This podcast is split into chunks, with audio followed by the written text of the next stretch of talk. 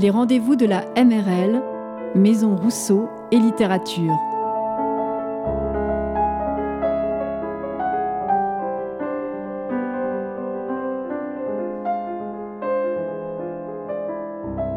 Aujourd'hui, dans le cadre du Printemps de la Poésie, qui a commencé le 20 mars et se poursuit jusqu'au 3 avril, nous recevons les deux poètes Emmanuel Campo et Mathieu Corpato.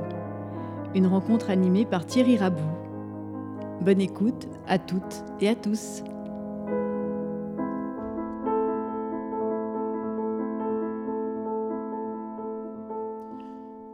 Bonjour à toutes et à tous. Peut-on, en poésie, parler de poubelle à couche et de poils dans la douche? Le vers libre est-il vraiment libre de tout dire? Peut-on, en poésie, parler de tout? Emmanuel Campo et Mathieu Corpato, les deux poètes invités autour de cette table, n'en doutent pas, et ils s'en amusent.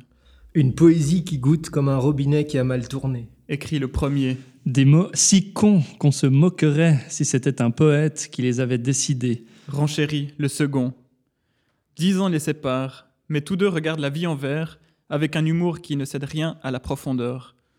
Oui, leur poésie dit l'ordinaire des jours s'inscrit dans un quotidien où l'on mange des kebabs, où l'on boit des coups, où l'on en prend aussi parfois, et où l'on cherche un peu de silence et de sens dans la tragicomédie contemporaine. Tous deux sont des poètes décomplexés, affranchis. Tous deux sont des poètes d'aujourd'hui. Bienvenue, Emmanuel Campo. Merci, bonjour. Bonjour, vous êtes un poète d'origine suédoise, né en 1983. Vous êtes aujourd'hui établi à Lyon, Peut-être devrait-on vous considérer plutôt comme un musicien qui écrit. Vous êtes venu à la scène euh, non par la trompette dont vous rêviez enfant, mais bien par l'écriture, par le spoken word, par la poésie qui se dit et qui se vit en public. Euh, vous avez écrit plusieurs recueils, forcément avec vos tripes, hein, vu qu'ils ont été publiés aux éditions de la Boucherie littéraire à Lyon, dans la collection Sur le bio, euh, parmi lesquels on peut citer Maison en 2015 et Faut bien manger en 2019 sans oublier ce long fil d'actualité fait de fragments disparates, joliment intitulé Puis tu googlas le sens du vent pour savoir d'où il venait. Vous pratiquez une poésie du jeu, franche, directe, volontiers humoristique, parfois combative aussi. Et je vous propose en guise d'apéritif euh, de nous en lire un petit extrait. Alors je vais vous lire un, un extrait de Maison Poésie Domestique, publié à la boucherie littéraire. Je viens de rentrer d'une lecture. Ça manquait de poils. Une lecture organisée par une revue de poésie. Ça manquait de poils. Une revue portée par des étudiants.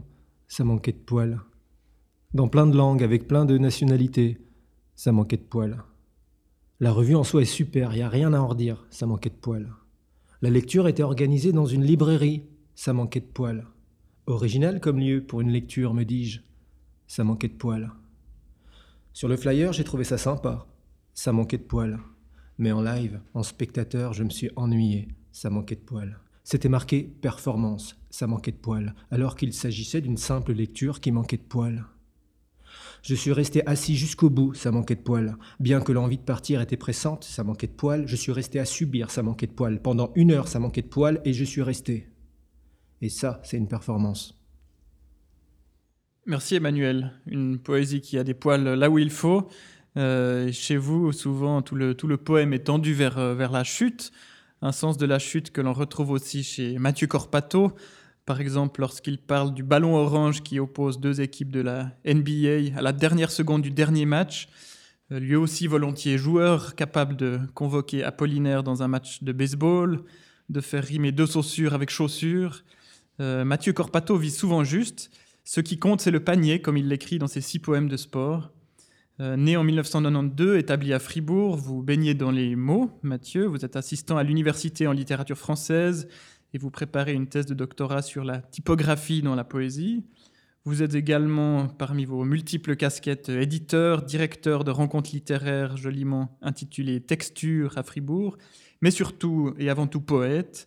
Votre premier recueil intitulé Sucre est sorti l'an passé aux éditions de l'Air. Et le deuxième est, je crois, en cours d'écriture. bienvenue à vous et à votre tour, si vous le voulez bien, de nous lire un petit poème en guise d'apéritif. Merci beaucoup. bonjour à, tout le monde. moi, je vais, effectivement vous lire un, poème de ce premier recueil Sucre aux éditions de l'Air. On roulait jusqu'à Evian un samedi ou deux par année dans la vieille Renault Espace, plutôt les jours d'été. On allait faire des courses à Carrefour, acheter des bricoles que la consommation de société n'avait pas encore mises dans les rayons de Suisse. Des shampoings d'op qui ne piquent pas les yeux, comme chantait la pub à la télé, des beignets au chocolat, des yogourts yop, des danettes, des céréales miel pops, de la viande hachée, bon marché. Un samedi de 2009, je ne savais pas que ce serait la dernière course à Carrefour, à Evian, maman au rayon boucherie, mon frère et moi devant l'étalage des BD, je ziotais. Quand je suis tombé nez à nez avec un livre à la couverture blanche, côtelé, titre bleu, qui a le joli nom de couverture Beckett avec un seul T, un logo de jeu de Go et ces mots sur lesquels j'ai heurté d'autres vies que la mienne. Je ne connaissais pas encore Emmanuel Carrère, mais il venait de me mettre KO au-delà des frontières et m'enseignerait ce que je devais écrire, ce que je devais faire. Merci Mathieu. Euh, ensemble, nous allons pendant une petite heure parler, vous l'aurez constaté, de poésie contemporaine, de poésie d'aujourd'hui, euh, dans laquelle on peut aussi raconter ses courses à Carrefour, pourquoi pas. Et j'ai envie d'ouvrir cette discussion en commençant par le, par le début, par vos débuts, Mathieu. Euh, après combien d'années, vous, citez Emmanuel Carrère dans, cet extrait, après combien d'années de, lecture et combien d'années en tant que lecteur se décide-t-on, euh, lorsqu'on est un professionnel de la littérature, comme vous l'êtes, se décide-t-on à oser l'écriture, à sortir un, premier recueil et, pourquoi la poésie pour, euh, pour entrer en littérature? Bon, c'est vrai que j'ai choisi aussi ce poème là précisément parce qu'il il raconte un, moment assez décisif dans mon parcours de, de lecteur et, et d'auteurs. Euh, c'est euh, j'ai toujours eu des livres dans les mains, des, BD, des, trucs euh, un peu de toutes sortes. Et puis, c'est vrai que ça, c'est un peu le, vrai premier livre de, grande littérature que j'ai pu lire et qui m'a vraiment scotché, retourné, bousculé. Et d'ailleurs, dans ce livre-là est même cité Fritz Thorn, Mars, qui a été une autre lecture décisive. Donc après tout ça, c'est un peu enchaîné comme une boule de neige. Et très tôt, en fait, j'ai eu l'envie d'écrire. Très tôt, j'ai eu cette attirance-là pour, pour l'écriture. Mais euh, très tôt aussi, j'ai compris que euh, j'avais pas encore les, épaules pour le faire, pour, euh, pour, avoir, pour publier des choses suffisamment intéressantes, originales. Je n'avais pas encore le niveau d'une certaine façon. Et euh, donc, j'ai poursuivi mes lectures, de, encore une fois, de toutes sortes. J'ai vraiment essayé de lire tout et n'importe quoi. Et euh, c'est à ce moment-là aussi que j'ai lancé cette revue, euh, l'Épître, qui avait pour but d'encourager l'écriture. Mais c'était aussi, et peut-être même avant tout, un prétexte pour avoir un espace, un laboratoire pour moi-même écrire. Et puis, euh, quand je me suis senti prêt, en l'occurrence, c'était en 2017, je faisais un Erasmus à Paris, j'ai eu aussi un petit peu de temps pour écrire. je me suis mis à, à rédiger un truc que j'espérais un peu plus solide, un peu plus convaincant, et voilà comment est sorti Sucre. N'y a-t-il pas quelque chose d'un peu intimidant lorsqu'on est qu'on baigne dans ce milieu, qu'on a de nombreuses lectures, euh, qu'on est établi en tant que professionnel aussi de la critique euh, dans le cadre universitaire, à sortir un, premier recueil? Comment est-ce que vous avez vécu cette, cette entrée-là en littérature? Oui, il peut y avoir ce, côté-là. Après, euh, c'est vrai que moi, à l'université, j'ai une approche dans, dans, mes, dans, mes, enseignements. Donc, j'enseigne auprès de, notamment d'étudiantes et d'étudiants de bachelor. Donc, en France, ce serait la licence. Et euh, j'ai plutôt une approche désacralisante, euh, déconstructiviste, euh, si on peut la nommer d'une façon comme ça, de la, de la littérature, avec aussi la conscience euh, qu'il y a une, dimension très matérielle en fait dans la création même, dans la production des textes. Tout, tout, ça permet de baisser un peu la pression par rapport aux gestes, euh, mais n'enlève pas évidemment l'intimidation, le risque que l'on prend quand on publie quelque chose, quand on se met euh, face, enfin quand on distribue ses textes et puis qu'on le livre au public, qui est littéralement la définition de publier un texte. Et vous, Emmanuel, à quel moment est-ce que ce premier déclic euh, s'est fait? Vous avez déjà un, parcours de, poète assez important, avec beaucoup de textes en, revue et plusieurs recueils à, votre actif. À quel moment est-ce que vous êtes passé à la publication après plusieurs années sur, sur la scène? Eh bien, quand j'ai été invité à, participer au cabaret poétique organisé dans, une salle à Lyon, donc cabaret poétique qui est animé par un, poète, un, éditeur qui s'appelle Frédéric Oudard. Euh, on s'était déjà rencontrés, euh, il lisait ce que je faisais et euh, il m'a invité en fait à, cet événement qui a lieu à peu près une fois tous les deux mois, je crois, depuis une petite dizaine d'années. Et c'était la première fois que j'avais l'occasion du coup de lire mes textes devant, on va dire, un public habitué en fait, on va dire à, entendre de la poésie, à lire de la poésie. J'étais plutôt dans le milieu avant du slam. Euh, donc qui est en fait euh, un autre public. Et en fait, euh, malheureusement, à mon goût, les publics ne se croisent pas assez, en fait. Donc il y a c'est pas vrai de croire que 100% des personnes vont et viennent dans toutes les scènes ou dans toutes les chapelles littéraires, on va dire. Et bah là, en fait, c'était trop cool, quoi. J'ai, non, mais c'était trop bien. Et à la fin de la soirée, ou enfin la soirée, parce que c'est à 17h, il y a Antoine Gallardo que je connaissais pas qui est venu vers moi et qui m'a dit bah voilà je je vais lancer je viens de lancer une revue une, une, maison d'édition euh, j'ai sorti qu'un livre pour le moment mais euh, je voudrais bien que tu m'envoies quelque chose parce que ça m'intéresse que ce que tu as donné en fait sur scène. Et, euh, autre petit signe c'est que le livre en question c'est un livre de Thomas Vino qui est un, un, un poète que je connaissais, que j'avais lu et qui avait, qui avait écrit un bouquin, Les derniers seront les derniers, au Pédale au Ivre, en 2012, qui, est, qui a été un des bouquins aussi que j'ai rencontré en tant que lecteur, qui m'ont fait vraiment dévier celui-là avec d'autres. voilà.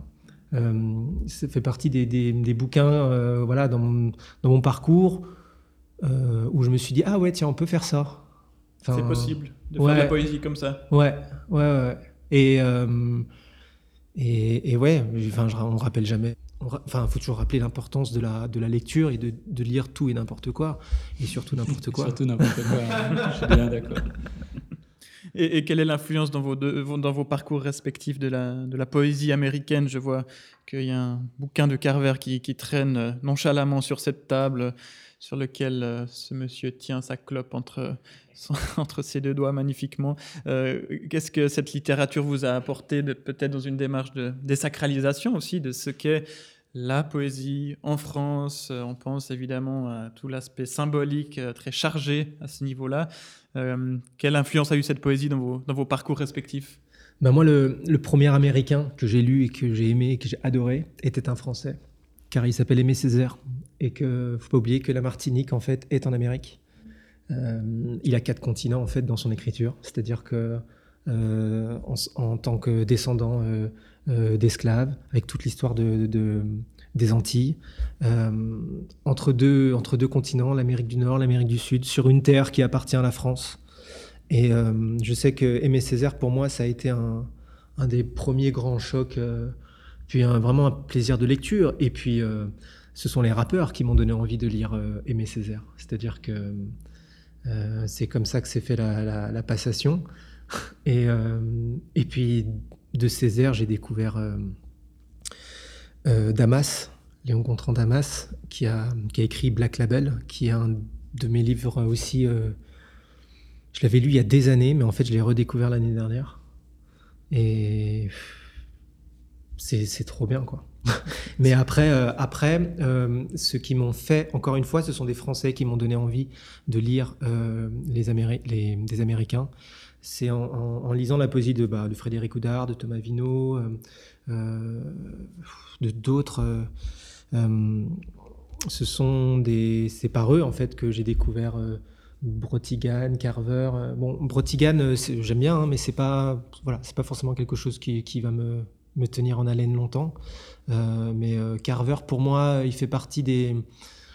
Ce livre de Carver qui est sur la table, là, le, la, poésie complète, fait partie des quatre bouquins qui, pour moi, sont, sont hyper importants, en fait. J'adore ça. Pour vous aussi, Mathieu, j'imagine, vu que vous l'avez amené? Oui, clairement. Je l'ai aussi amené parce que justement, euh, je, retrouvais, euh, j'ai retrouvé très tôt aussi dans les, dans les poèmes d'Emmanuel des, des, mentions à Carver, des, qu'elles soient des références explicites ou, plus discrètes. Et puis, ça m'a parlé tout de suite. Ben, un, peu comme, un peu comme Emmanuel, moi, je suis venu à, la, à la, poésie américaine d'abord par un romancier français euh, peut-être le plus américain de tous les romanciers français, c'est Jean-Patrick Manchette, euh, le, roi du, le roi du polar dans, les années 60, 70, euh, qui est celui qui a amené la littérature américaine efficace, rude, dure en, France. Et puis, ben, par Manchette, j'ai justement lu après Bret Easton Ellis, James Elroy énormément.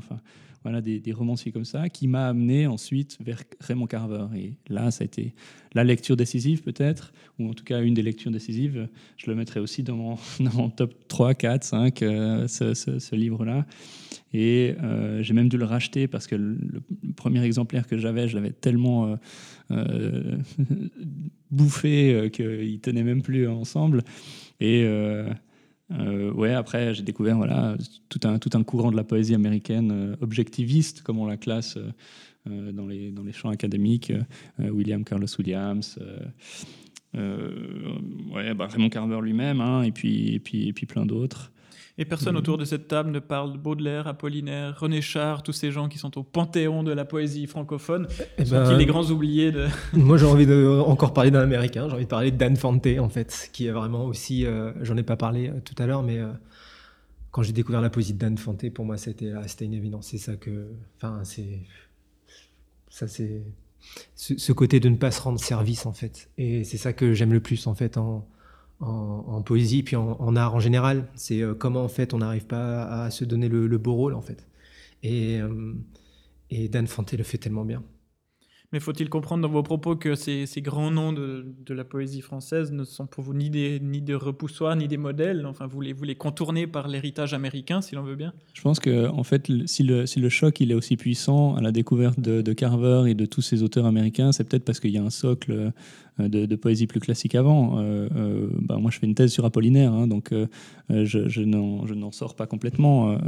j'ai eu, des lectures de Baudelaire, d'Apollinaire, de de René Char, etc., qui m'ont qui m'ont marqué. Et puis euh, et puis voilà, mais euh, elles sont peut-être euh, enfin, elles, amènent peut-être à une pratique de l'écriture et de la poésie qui est plus attendue aussi, plus, plus normalisée d'une certaine façon dans le champ contemporain. Et puis peut-être qu'il faut passer par là pour s'en, pour s'en défaire. Hein, pour, pour, enfin, il faut détruire une construction de toute façon. Nous, reviendrons tout à l'heure sur cette notion de, normes et, de forme qui me paraît tout à fait intéressante pour appréhender votre, travail. Mais avant cela, j'aurais aimé parler brièvement de la dimension euh, sonore et musicale. Emmanuel, vous, avez parlé de, l'influence des, rappeurs. Euh, quelle est l'influence de la musique dans votre travail? Vous venez de, l'open mic, vous êtes aussi actif sur la, scène musicale avec euh, un groupe. quel rapport entretenez-vous à la, dimension sonore et performative dans votre musique? Et faut-il comprendre par votre euh, remarque sur les rapports que les rappeurs sont aussi des poètes? Oxmo Puccino euh, est-il, euh, tout comme Apollinaire, un poète? En fait, elle se nourrit de manière opposée, en fait. C'est-à-dire que ce que vous pouvez lire de moi aujourd'hui, en fait, dans ce qui est publié ou dans ce que je vais écrire en poésie, est né vraiment, en fait, de de, l'absurdité que je, vivais quand j'étais en fait sur scène. Je me suis rendu compte, en tout cas dans mon, ça n'enlève rien aux autres, aux autres artistes ou voilà, mais en fait moi ce qui je me, je me rendais compte, ce qui m'intéressait quand j'étais sur scène en fait en, en, scène slam ou en tournoi slam, parce que pour gagner un tournoi, faut ça passe pas par l'écriture du meilleur texte en fait, ça passe par la séduction et ça passe par comment tu arrives en fait à ce que le public vote pour toi. Euh, et, ça vote. Et, en fait, je me souviens, voilà, ça remonte il y a longtemps, hein, mais on se, le disait entre slammers. Hein, on a des textes de tournoi. Dans les textes de tournoi, c'est des textes qui marchent, ces textes qui sont efficaces. Et en fait, quand j'ai découvert que en fait, j'ai construit toute ma poésie en fait à l'inverse de ça. Et pareil, de la même manière, euh, avant, quand j'étais sur scène, j'avais une écriture très proche de la musique. Mais en fait, vraiment, même si ce que je fais a l'air oral, c'est très écrit et je fais en sorte de ne je ne suis pas inspiré en fait par la musique quand j'écris euh, parce que j'ai ouais, quand j'ai compris ça, en fait, que la scène est un spectacle vivant et que c'est pas l'espace de l'écriture, en tout cas pour mon, cas à moi, je me suis construit en tant qu'auteur complètement en fait en opposition et je voulais plus entendre parler de ça. C'est-à-dire du jour au lendemain, je n'ai plus appris mes textes par cœur. J'ai découvert en fait, euh, j'ai découvert cette discipline qui est la, lecture publique en soi en fait, la lecture et, et voilà. C'est-à-dire que les, poèmes qu'on lit dans vos ouvrages ne sont pas une forme de transcription d'une performance scénique et encore moins une partition à destination d'une performance future. Pas du tout. Enfin, je, je pour moi, la livre le livre n'est pas une, la, finalité. C'est-à-dire qu'en fait, ce que j'écris là euh, et ce que je publie et euh, quand je vais me retrouver en lecture, en fait, en lecture en public, c'est aussi important. Et je ne néglige pas la lecture publique. Et la lecture n'est pas un soutien promotionnel, un dispositif promotionnel au bouquin. Euh, pour moi, c'est autant important ces deux trucs. C'est mhm. juste que, par exemple, quand je vais avoir une, une, versification, euh, une versification, un travail du texte sur une page, ce qui en soi en fait est une mise en scène dans un espace, euh, pour, euh, pour que la pensée soit montrée visuellement, bah, ça va pas être la même chose que quand je vais la déclamer. Et quand je vais la déclamer, le plus important pour moi, c'est euh, de réussir. Enfin, c'est ce qui m'intéresse le plus aujourd'hui en poésie, c'est la pensée. C'est moins forcément la forme. Et, quand j'ai commencé à écrire les premiers poèmes de ce qui allait devenir Maison, et aussi Faut bien manger, parce que certains poèmes de Faut bien manger datent de l'époque de Maison, je me suis dit, comment est-ce que je peux ne pas être spectaculaire? J'ai vraiment pris le parti pris de tout ce que j'en pouvais plus en fait après 5-6 ans de, scène ouverte. De ces textes de tournoi qui sont faits pour euh, l'effet scénique. Ben oui, qui en soi en fait était génial. Enfin, euh, j'ai pris, enfin c'était super, j'ai passé des super moments. Pour, après, euh, on, enfin, on boit tous des coups et tout, c'est Mais en fait, ce sont pas des textes qui tiennent la page en fait. Mhm. Et après, pour revenir à l'autre question, ouais, j'adore le, j'adore la musique, j'adore le rap, j'adore beaucoup le rock. Mais en fait, il y a quelque chose en fait en France euh, quand, quand on dit que les, les, les, rappeurs sont des poètes. Alors c'est déjà arrivé, c'est pas tout le temps qu'ils disent ça, mais c'est souvent encore dans une espèce de notion de comment euh, d'acceptation en fait. La culture rap et hip-hop en France a toujours été euh, à une histoire vraiment de voilà, de être mal vue et en fait souvent de légitimation. ouais et du coup il y avait beaucoup ce truc où dans le cadre des médias c'est considérer un rappeur comme un poète, eh ben, c'était une manière en fait de le légitimer. Et en fait, ce, truc-là, c'est quelque chose qui est, enfin, c'est atroce en fait de passer par ce biais-là. Mhm. Donc, euh, euh, pour moi, il existe des très bons rappeurs, il n'y a pas de problème. Euh, j'ai pas envie de rentrer dans le débat si ce sont des, poètes ou pas. Bah oui, enfin, je veux dire, moi, j'ai envie de les écouter, j'ai pas forcément envie de les lire, quoi. Mhm, mhm. Et, vous, Mathieu, vous, vous êtes, je crois, un grand amateur de, de, théâtre. Vous avez aussi un rapport très fort à la scène. Euh, quelle, euh, quelle, passerelle vous, tissez entre, entre le théâtre et la poésie et votre démarche poétique, disons? Euh, ouais, c'est une, une, question essentielle et extrêmement difficile parce que c'est clair, moi j'ai un rapport au théâtre qui est, qui est euh, tellement passionnel. C'est peut-être même, euh, j'ai peut-être même une attirance plus forte encore pour le théâtre que pour la, que pour la poésie. Et puis je vois beaucoup, beaucoup de parallèles entre le théâtre et la, et la poésie. Euh, on, l'a mentionné, hein, la mise en page et la mise en scène, je trouve ça particulièrement juste. il y a aussi des notions de, de surjeu qu'on peut récupérer par rapport à la surécriture qui cherche un truc de, de, spectaculaire et tout ça. Je pense qu'on on va y revenir après, mais la question de la versification, elle est en plein là-dedans. Et puis, euh, ouais, en fait, moi, j'ai presque un peu le, fantasme de pouvoir écrire de la poésie qui soit aussi sur scène. Moi, j'aime beaucoup la poésie hors du livre. Euh, J'écris pas, enfin, je publie pas, je mets pas les textes dans un livre pour que ensuite il, soit produit hors du livre. Mais j'aime beaucoup ça aussi. J'aime beaucoup que le, texte existe en dehors du livre sur euh, sur des, supports euh, différents. Mais j'aimerais bien écrire aussi de la poésie qui, qui soit portée par le corps, par, la langue. J'ai moi-même fait le conservatoire en théâtre. J'ai un peu aussi peut-être, c'est peut-être un peu le, grand échec de ma vie d'avoir pas pu avoir une pratique réelle de, de, comédien sur scène vraiment. Et puis, et puis. j'ai pas complètement abandonné cette idée, mais... mais on sent dans la manière dont vous mettez en forme vos poèmes dans votre, votre ouvrage Sucre que la, mise en page remplace d'une certaine manière la, mise en scène. Euh, chez vous, c'est assez frappant de voir que le livre est une expérience euh, formelle assez forte. Euh, vous êtes, on l'a dit, spécialiste de la typographie en poésie. Et à lire vos sucres, on a l'impression que vous dressez une sorte de catalogue des possibles euh, entre le calligramme euh, jusqu'au sonnet. Euh, quel rôle tient la, mise en forme dans votre travail? On a parlé tout à l'heure, Emmanuel a, signalé la, voilà, la manière de spatialiser ses poèmes sur la page pour recréer un effet scénique ou voilà pour essayer de transposer ça sur la page. Et chez vous, on a l'impression que ça va encore plus loin dans le, travail sur la forme. En fait, je crois que le, point de départ à, tout ça, c'est une approche euh, j'ai envie que j'ai envie de qualifier de rationnelle euh, du monde. Euh, comme, si, enfin, comme si on portait un regard sur, sur le monde qui est complètement chaotique, dans, dans, les deux sens du terme, le désordre et le hasard, et puis que par le travail de la poésie, on essaye comme on peut et un petit peu, sans, y arriver complètement, à, réorganiser le monde, à, essayer de le structurer, de, se l'approprier, de le maîtriser. Et euh, j'ai l'impression vraiment que la, versification, ben, c'était euh, toute une boîte à outils pour essayer d'organiser le désorganisé, pour le dire un peu comme ça. Et, ben, quand on travaille peut-être... sur, la, sur la poésie contemporaine et puis qu'on a accès à plein de choses, on se rend compte qu'il y a énormément de façons d'organiser le langage et la langue, et pas seulement par la versification.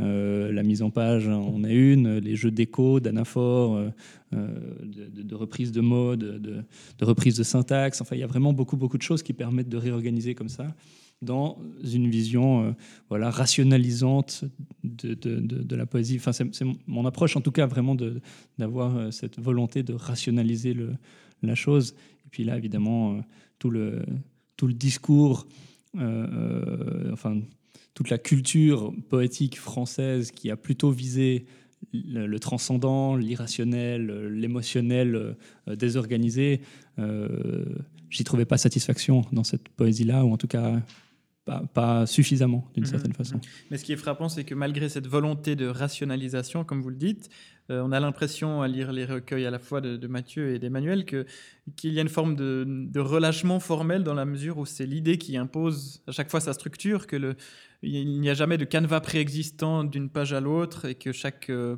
poème semble inventer sa forme en fait. Est-ce que ça aussi ça, ça, vous parle, Emmanuel, cette notion que le poème cherche lui-même sa forme et qu'on ne travaille pas dans un, dans un canevas préexistant finalement? Euh, ce que vous appelez canevas, c'est une versification fixe, par exemple. Par exemple. avec euh, euh, paragraphe fixe de 3, 4, 5. Type, j'écris un sonnet. Ouais.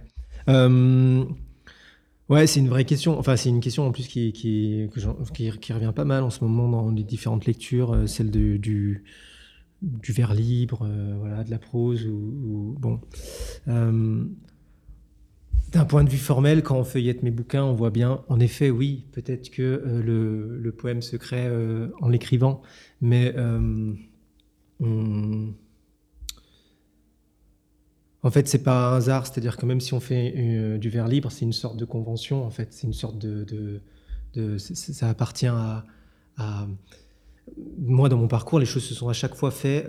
moi, comment est-ce que je peux faire un truc différent? Ah, ça, j'ai déjà. En fait, euh, je, me pose souvent la question de euh,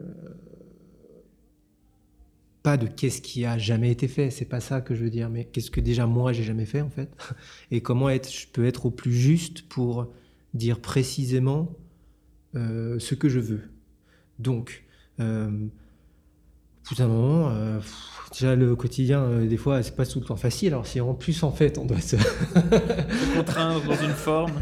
Non, mais euh, euh, c'est, c'est, il y a, il y a quand même une, il y a quand même une, une, forme, une forme interne, mais en effet, c'est pas, c'est pas du sonnet, quoi. Mmh mmh vers libre, Ça, c'est très juste, hein. c'est complètement une convention, et puis c'est une organisation qui prétend être désorganisée, mais qui est, qui est complètement organisée sur d'autres codes, sur, sur une, une mesure syntaxique ou sur différentes choses, mais ou, rythmique. Enfin voilà.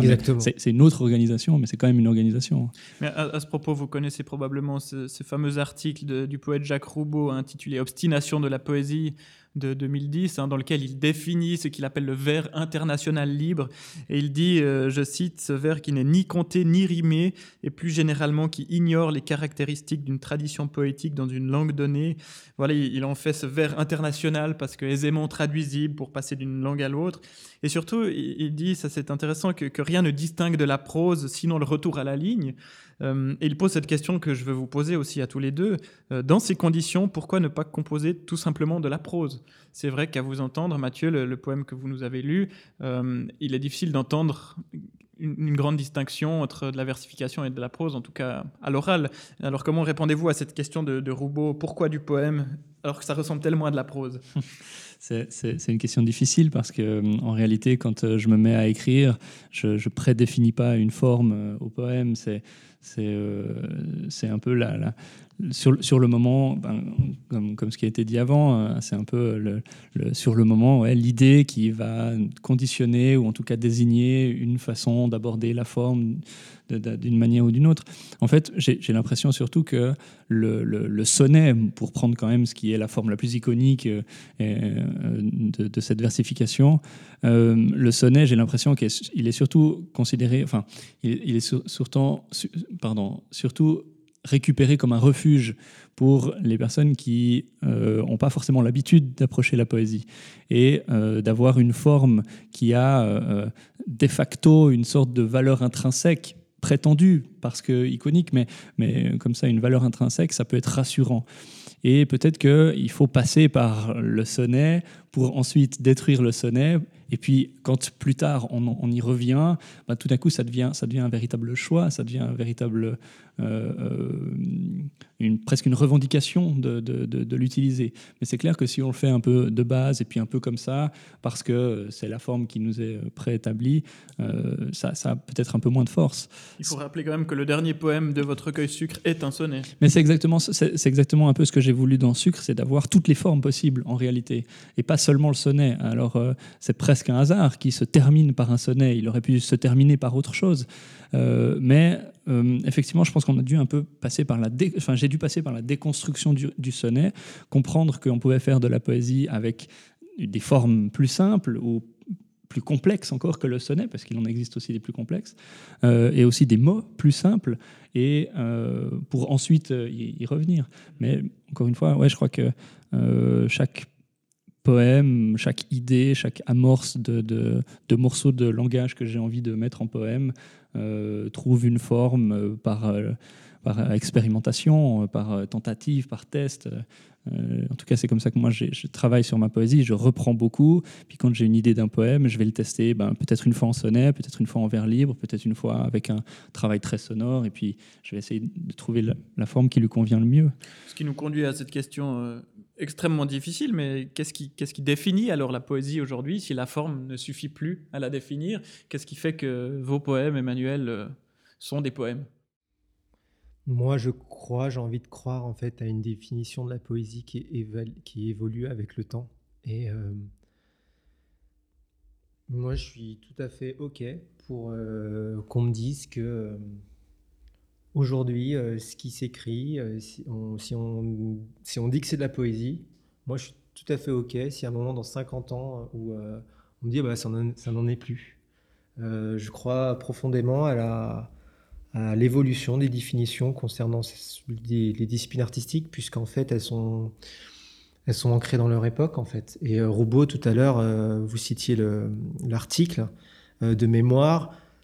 Ouais, il y a des arguments qui disent oui, c'est clair que c'est beaucoup plus simple de traduire euh, des vers libres euh, parce que du coup on est juste dans la traduction du mot, il n'y a, plus cette contrainte de forme. Mais euh, plutôt que de suivre une tradition de après, bah là oui, il y a aussi mais parce que, enfin je veux dire, dans tout, dans tous l'histoire de l'art, on fait toujours les choses en réaction ce qui vient d'arriver en fait. Donc c'est là où je suis pas forcément d'accord avec lui. Après, je n'ai pas tout l'article en tête, bien que je l'ai relu récemment. moi, j'ai envie de vous moi, les questions, j'ai envie de les, j'ai envie de, j'ai envie de renvoyer les auditeurs euh, par d'autres lectures. Lisez euh, La haine de la poésie de Ben Lerner, euh, qui est un essai. Ben Lerner, formidable le poète aussi, mais chez Alia. Chez Alia, exactement, j'allais le citer. En fait, non, pour être totalement franc, je n'allais pas le citer parce que j'avais peur de me gourer. Mais oui, je crois que c'est chez Alia. Ça fait toujours bien de dire. euh, Et euh, il est orange. Et euh, donc euh, voilà. Et euh, La haine de la poésie. ouais, voilà, c'est ça. Donc, donc je vais pas vous parler de la haine de la poésie. Allez le lire en fait. Mais là aussi, il y a une manière de désacraliser le, le poème face à cette forme peut-être intimidante, cette notion intimidante. Pour moi, moi en tout cas, je, je- voilà, j'ai, j'ai- un jeune parcours, ok, euh, mais euh, on a quand même un parcours. En tout cas, moi, dans ce que je peux dire aujourd'hui, je fais avec ce que j'ai, avec euh, la personne que je suis, avec avec les lectures que j'ai, avec les références intellectuelles que j'ai, avec mes envies, avec le plaisir que j'ai envie d'avoir en fait, parce que des fois on oublie, mais il y a du plaisir aussi en fait à faire ça. Et puis, et puis des fois, le, bah, le plaisir n'est pas là. Moi, par exemple, ça fait depuis, depuis, depuis Faut bien manger, depuis la publication de Faut bien manger, je, n'arrive plus à écrire de la poésie. J'en ai, je, n'en écris plus en fait, parce que avant d'écrire, je me pose toujours certaines questions. Qu'est-ce que je veux faire? Qu'est-ce que c'est? Et puis là, pour le moment, j'ai pas, pas encore répondu à, ces questions-là. Et puis, euh, bref. euh, hum, si d'autres personnes disent que c'est pas de la poésie, personnellement, euh, voilà, qu'est-ce que vous voulez que je vous dise? Euh, Peut-être, hein, j'en sais rien. Mais le peut- hasard a voulu que ce soit un éditeur de poésie qui, me publie. C'est à lui qu'il faut poser la question. peut-être à propos de- d'envie et de plaisir, pour notre plaisir, peut-être pouvez-vous nous, nous lire maintenant quelques, quelques recueils, euh, quelques poèmes tirés de, de vos, de vos précédents recueils, si vous le voulez bien. Exact. Je vais faire ça. Je vais commencer par un extrait du coup de Maison Poésie Domestique, un autre, et puis je terminerai sur euh, trois poèmes de Faux Bien Manger.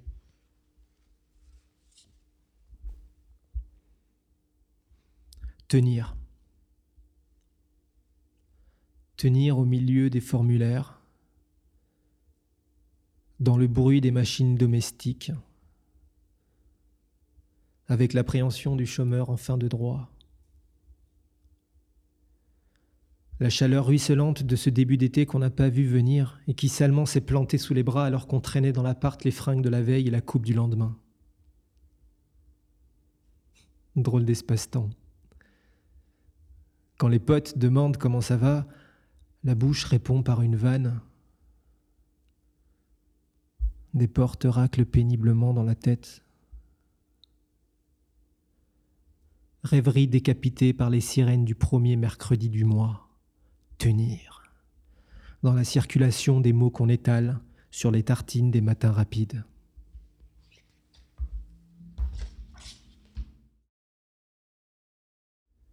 Mon collègue me dit C'est bien, mais c'est trop court. T'as pourtant une vue sur le Rhône. C'est que les fleuves ne m'inspirent pas. Peut-être une fois l'autoroute A7 qui passe tout près, si l'on considère que c'est sale pareil et que ça remue. Je travaille à hauteur des cimes des arbres bordant les quais. Pas même leurs feuilles mortes ou leurs bourgeons me font de l'effet, et à même des oiseaux. Ils passent en l'air en battant des ailes, comme s'ils volaient. Et des nuages, et à plein de nuages, et de la brume certains matins, et c'est joli tout plein, mais j'ai pas la libido paysagiste. Internet m'avertit constamment que je participe à des choses, et la petite métropole que j'habite, se rêvant en carte postale, réhabilite le quartier d'en face à grands coups de nuit sonore et de marteau-piqueur. Le sol se lève et le ciment pousse, comme dans une contrepétrie. Tout gronde, tout est en travaux, tout coule et s'entrechoque au réveil et dans le jour. Le grand Rhône n'est qu'une flaque. Alors je passe la main sur mes yeux, retrouve mon visage, retourne à mon travail, qui, sans effort, s'abat sur moi. Ressources humaines. Nous étions tranquillement en train de faire une pyramide humaine. Je propose souvent à mes collègues de faire des pyramides humaines. C'était enfin mon tour d'être au sommet. J'étais à peine installé quand soudain le type du kebab nous signala par un geste que nos sandwichs étaient prêts. Mes collègues me lâchèrent sauvagement et rappliquèrent faire le comptoir tel des gnous tentant d'échapper au guépard, me laissant ainsi seul là-haut. Pas grave, me dis-je. Je ne peux forcer personne à préférer les pyramides humaines au sandwich. Je dépliai alors les jambes, m'allongeai dans le vide au niveau des toits, en jetant de temps à autre des coups d'œil furtifs aux gnous en bas qui se disputaient les sauces.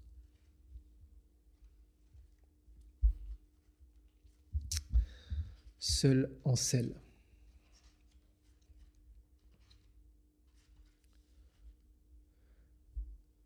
L'industrie et moi, nous ne nous connaissons pas. Il semblerait que je sois au-delà d'un périphérique, trop loin. Trop loin dans la province seul en selle, des étoiles au talon et l'estomac sous un ciel d'éperon s'étirent dans un hamac. Le barman s'appelle Sifflement. Il me sert de l'eau qui pique. On étanche notre soif comme on peut, comme on veut. Nos joies sont du stress que nous distribuons volontiers aux plateformes de streaming. Elles garantissent entre nous le respect de la distance de sécurité. On s'éloigne bien les uns des autres. Où sont-ils les corps dans tout, dans tous ces zéros et ces uns, hein? Pourquoi croyez-vous que je rêve tant de pyramides humaines? Où sont les corps?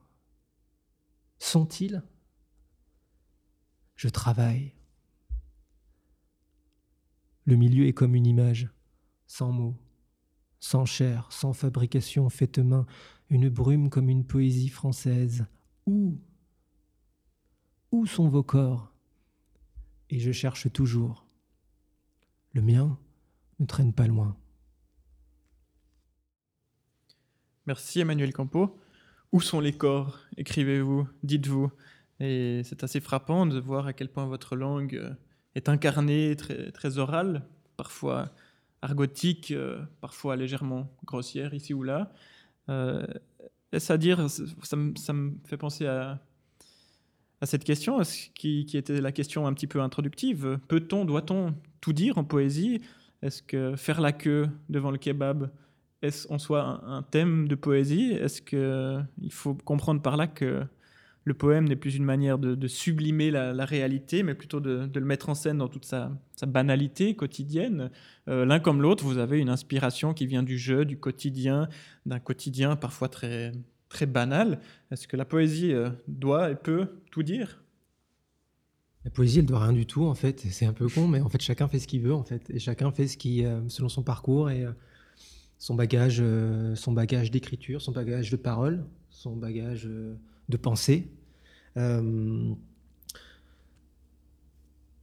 je, franchement, si j'habitais dans un autre pays, euh, si j'avais lu d'autres choses, j'ai envie de croire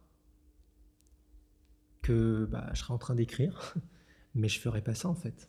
Je ferais autre chose. Donc, euh, je, je, je, je dis pas qu'on est forcément déterminé, mais euh, euh, la, la, la, la, tant, tant qu'on on évolue sur une carte avec une grosse pastille euh, ici, euh, vous êtes ici en fait, comme dans les arrêts de bus en fait, pour montrer. Ben, pour moi, c'est ça écrire de la poésie en fait, c'est être là à l'endroit où on est tous ensemble. Incarné, ancré. Euh, ah, ah oui, d'accord. Ah oui, par rapport à ancré. Bah, en tout cas, moi, pour ma, ma euh, moi, je n'écris pas de poésie de fiction, par exemple. Mm -hmm. Ouais. Peu. voilà. Euh, en tout cas, ce que je publie sous le nom Emmanuel Campo, c'est de la, vraiment de la, c'est, c'est, il faut vraiment que ce soit ancré dans, dans un endroit ou dans, dans, des problématiques que j'ai moi, euh, qui, qui, voilà, qui correspondent à mon, l'endroit où j'en suis dans ma vie, de ce qui m'arrive. Voilà, c'est mon cahier des charges, c'est ce que je me suis dit. C'est pour ça que je, je, je, je n'entretiens pas l'écriture laboratoire de poésie, par mmh. exemple, où on se dit euh, voilà. Ce qui est aussi votre cas, Mathieu, j'ai l'impression, une écriture reliée à votre expérience biographique. Ben, en tout cas, c'était le cas dans Sucre. Et puis, euh, je suis en train, euh, là, dans, mes, dans, mes, dans, dans, le reste de ma pratique, de m'éloigner un tout petit peu de cette, de cette approche-là. Euh, je, je, la, je la renie pas du tout. Hein, mais c'est vrai que dans, dans Sucre, j'avais un peu le, le, l'impression, en, le regardant par après, en le relisant, qu'il y avait encore un peu trop de jeu et trop de moi dans, dans ce recueil-là. Et je crois que c'est pas exactement ce que j'avais envie de faire. Euh, enfin, sucre est ce que j'avais envie de faire, mais c'est pas ce que j'ai envie de faire pour la, suite. Et puis, ben ça, je crois que ça trahit aussi, euh, comme euh, Emmanuel a très bien dit, un, peu l'idée que c'est la, création d'un texte, elle se fait par rapport à un moment, à un endroit, et puis ça, peut très vite fluctuer, très vite évoluer. Et puis, et puis, ouais, en fait, c'était aussi pour ça que j'avais choisi au début cette, cette référence à Emmanuel Carrère dans le, dans le poème, l'idée d'écrire d'autres vies que la mienne, elle me séduit énormément. Euh, je ne sais pas si je ferai toute ma vie ça, mais pour l'instant, c'est un peu ce que j'ai envie de faire pour les trucs que je suis en train d'écrire euh, et qui vont peut-être être publiés et tout ça. Mais euh, c'est un petit peu cette, idée-là. Et puis, pour revenir à, la première question, qui était celui de, du lexique, des mots qu'on peut ou qu'on ne peut pas prendre dans la poésie, qu'on ne peut pas convoquer, c'est vraiment, pour moi, une question complètement secondaire. En fait, si, si on pense qu'il il y a un lexique qui existe et qui d'emblée fait poésie. C'est quelque chose que moi je croise souvent dans mon travail d'éditeur et même dans, dans, mon travail d'enseignant.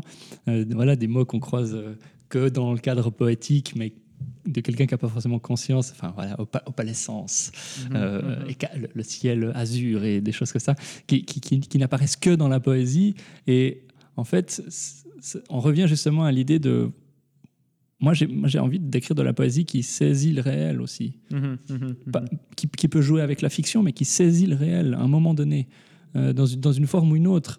Et puis, pour moi, opalescent saisit moins bien le réel que euh, le ciel est blanc ou le mhm. ciel est bleu. Puis il est blanc, il faut dire qu'il est blanc. Ben, presque, ouais. et mhm, puis, mhm. et puis, et puis si, si, on est euh, dans un, dans un kebab en train de se commander un sandwich, ben, on commande un sandwich dans un kebab. On ne commande, on, commande pas un, un, morceau de, de, chair animale euh, dans, dans, dans, dans, une épaisse matérialité de pain.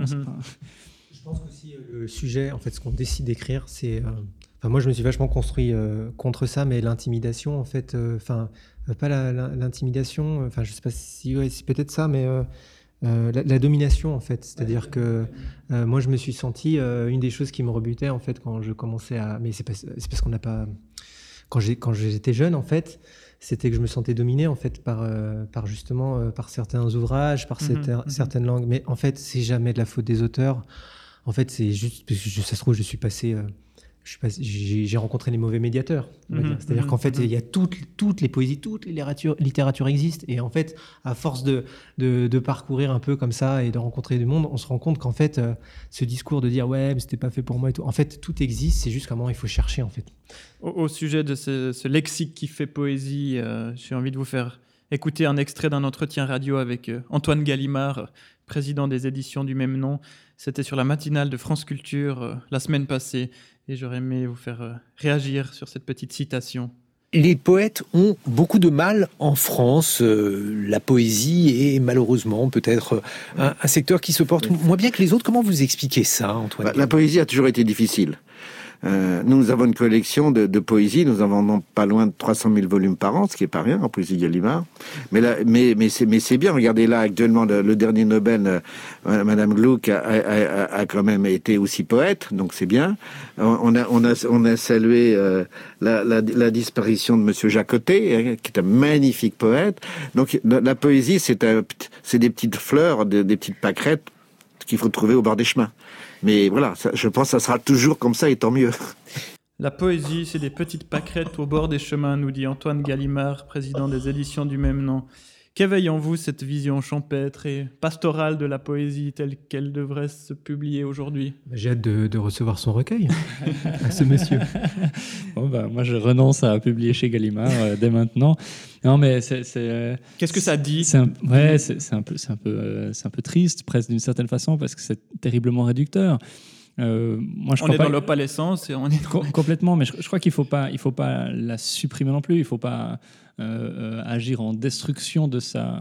si des personnes ont envie d'écrire sur les fleurs au bord des champs, ben, faites-le. c'est pas ça, mais, mais je crois que réduire à déjà à une vision thématisée de la poésie, ça pour moi c'est catastrophique, mais de, de, de, limiter comme ça à des choses qui peuvent être de la poésie et d'autres non, ça me, ça me, semble un peu, un peu délicat à, assumer.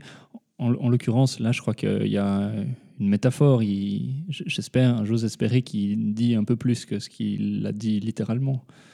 On lui laissera le bénéfice du doute, comme on dit. Manuel? Ouais, non, je, trouve ça aussi un peu dommage que ça, enfin, ça soit passé, en fait, parce que c'est vrai que il n'y a pas forcément euh, beaucoup de, personnes dans le réseau médiatique qui, qui aient une culture vraiment de poésie contemporaine, et ce qui fait que là, qu'il n'y a pas de contre en fait, euh, de contre-discours à ça, et que ça, ça passe, et ça fait vachement souffrir. Euh, ça, enfin, ça fait pas du forcément du bien d'entendre d'entendre ça. Quand je dis du bien, ça fait pas, ça fait pas, ça rend pas service en fait de dire ça mhm, en fait. Mhm. Et je, je comprends pas pourquoi on dirait ça. Je pense qu'à un moment il faut si on a des convictions, qu'il y a une discipline artistique qu'on a envie de défendre, et eh ben à un moment il faut s'armer euh, culturellement, il faut avoir son background et puis il euh, faut avoir euh, ouais, des gens qui aussi peuvent exposer médiatiquement ce qui se fait de, bien et ce qui est solide et, et ben il y a des choses solides. Il y avait des choses solides dans les pâquerettes, et ben il y a aussi des, choses solides dans le béton quoi. Et dans les kebabs.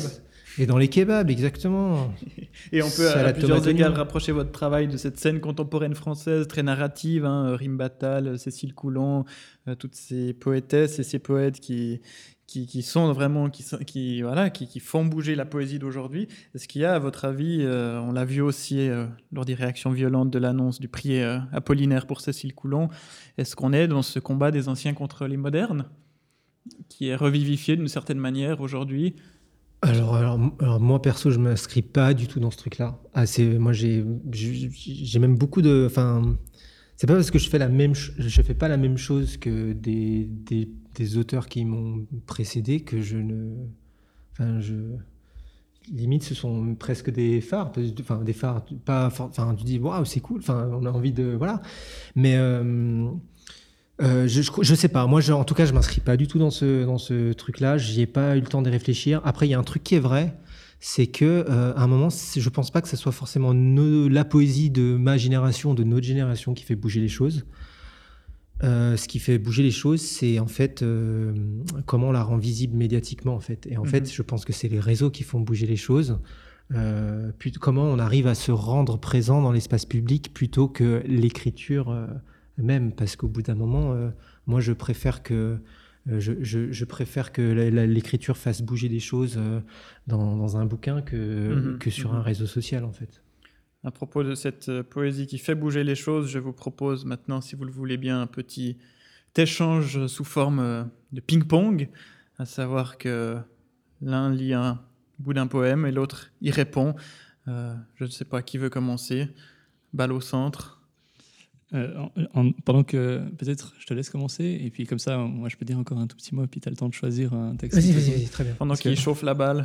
non mais en fait quand même, sur, cette dernière idée moi c'est quand même je suis peut-être moins gentil ou plus sévère euh, qu'Emmanuel sur ça mais en fait pour moi ça trahit surtout une méconnaissance de la poésie classique parce que quand on lit euh, Sandra ou Apollinaire on n'est pas dans les pas dans les pâquerettes. c'est ah aberrant de enfin et donc ceux qui se sont opposés à Cécile Coulon, etc., ils, ils, ont simplement ça, ça trahit des énormes connaissances, des, euh, carences de connaissances euh, et de lecture. Enfin, mhm. Donc enfin voilà, euh, juste pour.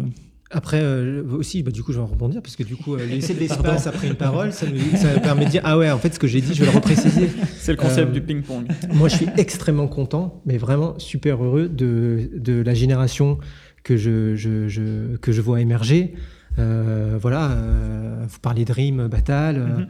euh, je pourrais en citer plein, Grégoire Damon, Samy Sapin, Grand Bouisset, il y en a tellement, et puis même, même des plus, plus des, des, des, je sais pas, Samantha Barenson, Natiot, enfin, bon, on a tous des écritures bien différentes. Ce que je veux dire, ce que, ce que j'adore, moi, avec la poésie, en tout cas à l'endroit où moi je la connais, où je la vis, bah, en fait, c'est que c'est pouvoir se déplacer, se rencontrer, échanger des, Mhm. des- des choses. Et euh, c'est vrai que moi, dans ce que j'entends euh, médiatiquement de la poésie, c'est pas du tout ce que je vis en fait. Donc euh, merci de nous donner la parole, quoi. C'est À pas- vous la parole. J'ai- trouvé un poème qui va illustrer parfaitement ça pour euh, engager dans notre, euh, dans notre face-à-face de Ok, Je ping-pong. me concentre. À Boston, j'ai vu les Red Sox contre les New York Yankees et la légende David Ortiz d'un coup de batte frappé un home run. Apollinaire aurait été émerveillé par la trajectoire de la balle. Mais ce qui m'a frappé, c'est le branle-bas de combat avant le match et toutes les trois manches. Des discours d'un général et de soldats, des drapeaux, des uniformes du dimanche, des vidéos de demandes de dons, des avions de chasse au-dessus du stade. Tout un défilé, une vraie parade. Apollinaire aurait été émerveillé par le spectacle. Ce n'était pas du tout mon cas. Une journée en tant que figurant. Ouais, ton texte descriptif me donne envie de lire celui-là du coup. Sur le tournage d'une série policière diffusée dans la France 2, l'un des acteurs principaux ayant la vessie pleine dans son costume d'agent de police profita d'être hors champ pour pisser contre un sapin, sans savoir que la scène de crime filmée après avait lieu au pied de ce même sapin. Quelques minutes plus tard, lors de cette froide matinée de mars, le vent soufflait plus fort que mon envie de zapper. On invita la silhouette engagée pour jouer le mort à s'allonger au pied du sapin pour 125,48 euros brut la journée. Euh, alors, alors, après une journée bien remplie, de fiches bien remplies, de formulaires bien remplis, d'estomac bien rempli, de cases bien cochées, j'écris des poèmes inutiles pour compenser. Par exemple, tout à l'heure, j'ai arraché la tête d'un chat. Il traînait dans la rue et avait déchiqueté un rat, un oiseau, jouait avec les boyaux. C'est faux. Ce n'est pas parce que c'est un, ce n'est pas parce que c'est un poème qu'il faut tout croire. C'est quand j'ai vu la vieille dame éternuer au-dessus du buffet à volonté que je me suis dit T'as raison, on aurait dû se faire un kebab. T'es pas prêt? Je ne suis Allez, pas prêt, mais je, je- je peux, je peux déjà dire que c'est vraiment un de mes poèmes préférés d'Emmanuel. Allez, j'en ai un, je crois. Pour faire du sport, il faut de l'acharnement, de l'agilité, beaucoup de techniques obtenues à force d'entraînement, de la force justement mentale et physique, de la maîtrise et de la concentration et du tonus et du punch et du pep, c'est selon. Il faut sauter plus haut, courir plus vite, lancer plus loin, porter plus lourd et viser juste. J'aurais bien pu remplacer faire du sport par écrire un poème. Je suis pas prêt, je suis pas prêt, je suis pas prêt. Faire du sport ou écrire un poème Euh, Faire du sport ou écrire un poème C'est la balle de match. En fait, en ce moment, j'aurais vraiment besoin de faire les deux. Faire du sport et écrire un poème. Peut-être on va, on va se- s'arrêter là-dessus et sur cette question à, à quoi ressemblera le, le poème que vous écrirez demain? Euh, vous, Emmanuel, qui m'avez dit euh, arrêtez d'écrire après ce, ce dernier recueil, à quoi ressemblera euh, votre prochain s'il a lieu? Ben, le poème de demain, ça sera du aujourd'hui. Donc, euh, c'est ce que j'essaye. Voilà, c'est ce que je, m'interroge beaucoup sur- justement sur ces questions de forme euh, et aussi d'utilité en fait, parce que je pense que aussi euh, l'écriture, euh, l'endroit, si à un moment on se place nous, il y a aussi un discours social derrière. Et je voilà, moi je me pose encore la question de est-ce que par exemple moi, qui je suis aujourd'hui, est-ce qu'à un moment il y a vraiment important de mettre ça sur l'espace public et donc du coup. moi, écrire pour moi, comme ça, ça ne m'intéresse pas forcément beaucoup. Donc, euh, je, me, je suis vachement dans ces questions-là, en fait. Je pense qu'à un moment, maintenant, il faut aussi... euh, Il y a plein d'autres gens qui... qui- il faut les, faut les écouter, eux. Et je me pose la question, bah voilà, moi, c'est cool, j'ai déjà pour le moment trois bouquins, ça me, ça me va. Donc, euh, voilà. Et vous, Mathieu, à quoi ressemblera le, poème que vous écrirez demain? Ben, C'est vrai que la question de, l'utilité et de l'inutilité de la poésie, elle, m'obsède. Et puis, euh, c'est une question que je me pose euh, à chaque fois que, je prends un stylo ou que je me mets derrière mon clavier. Et puis, euh, je crois que j'aime bien cette phrase de, de Louis Juvet qui s'applique au théâtre, mais qui fonctionne, je crois, parfaitement pour la poésie. Rien de plus futile, de plus faux, de plus vain, rien de plus nécessaire que le théâtre je pense que c'est aussi valable pour la poésie. Merci à tous les deux. Merci beaucoup pour votre euh, présence. Je rappelle qu'Emmanuel Campo, vous êtes auteur des recueils Maison et Faut bien manger aux éditions de la Boucherie littéraire à Lyon. Et Mathieu Corpato, que vous êtes auteur du recueil Sucre, paru aux éditions de l'Air, dont nous allons entendre quelques extraits d'une lecture musicale en guise de conclusion.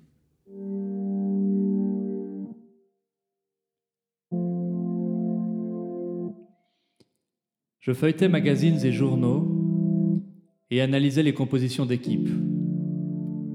Chaque latéral ou libéraux, chaque milieu-milieu, chaque attaquant-pivot. Pour choisir quels seraient mes joueurs préférés, seul le nom comptait. J'alignais mes propres compositions et chantais. Nyanko Kanu, Eto'o, Lundberg, Bergkamp, Rivaldo, Van der Vaart, JJ Okocha, Jerzy Dudek et Nakata. J'ignorais tout de l'arbitre association des mots et de saussures. Le grain était un nom sur un maillot et la couleur des chaussures. Ce grain-là revient comme un boomerang, comme une claque, comme un ballon de foot, derrière le crâne, ou une bûche, celle que mon frère m'avait lancée pour se marrer. J'avais dix ans. Le cuir chevelu saignait et saignait. Finalement, ce n'est rien, dira le médecin. Finalement, ce n'est rien, répétera maman.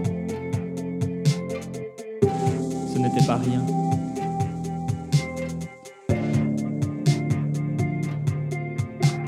Quelquefois, le grain revient claqué derrière le crâne comme un boomerang. Et je repense à ces après-midi. On se marrait bien la plupart du temps. Mais ce n'était pas rien, puisque les grains sont là.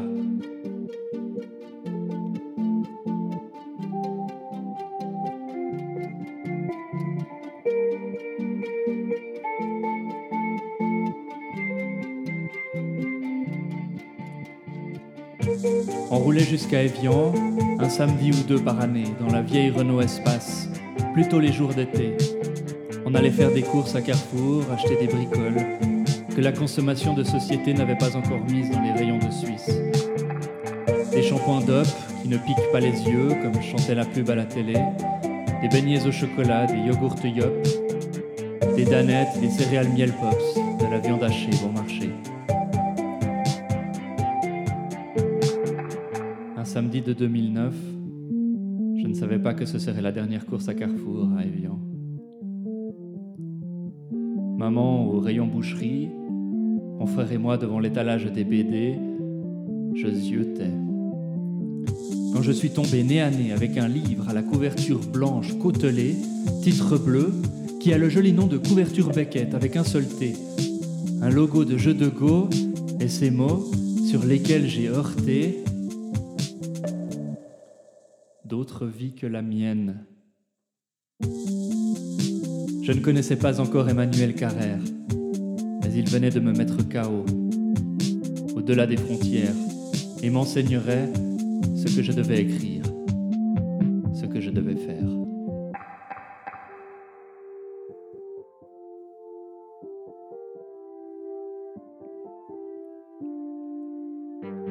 Tiens les clés de la maison, m'a dit maman mais perlez pas.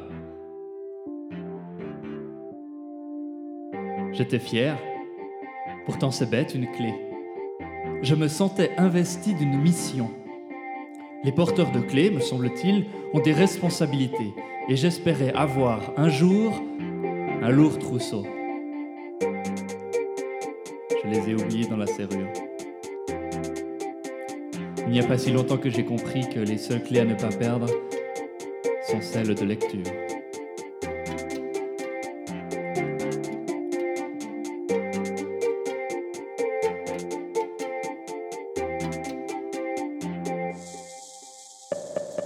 Dans son garage, ma grand-mère entasse, accumule, amasse, amoncelle.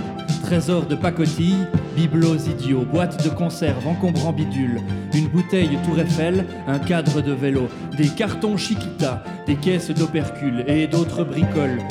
Elle ne jette rien et se convainc de l'indiscutable importance de ces objets de providence qu'elle protège en couvain. Je suis d'une génération taillée au tri, à l'ellipse, à l'abrégé, et ne ressens pas son appétence n'y voit pas le besoin. Tandis que je m'efforce d'évacuer l'inutile, ma grand-mère retient. Et nous retiendra à coups de grain lorsqu'il faudra libérer cet espace des Saharas entiers, des galaxies immenses.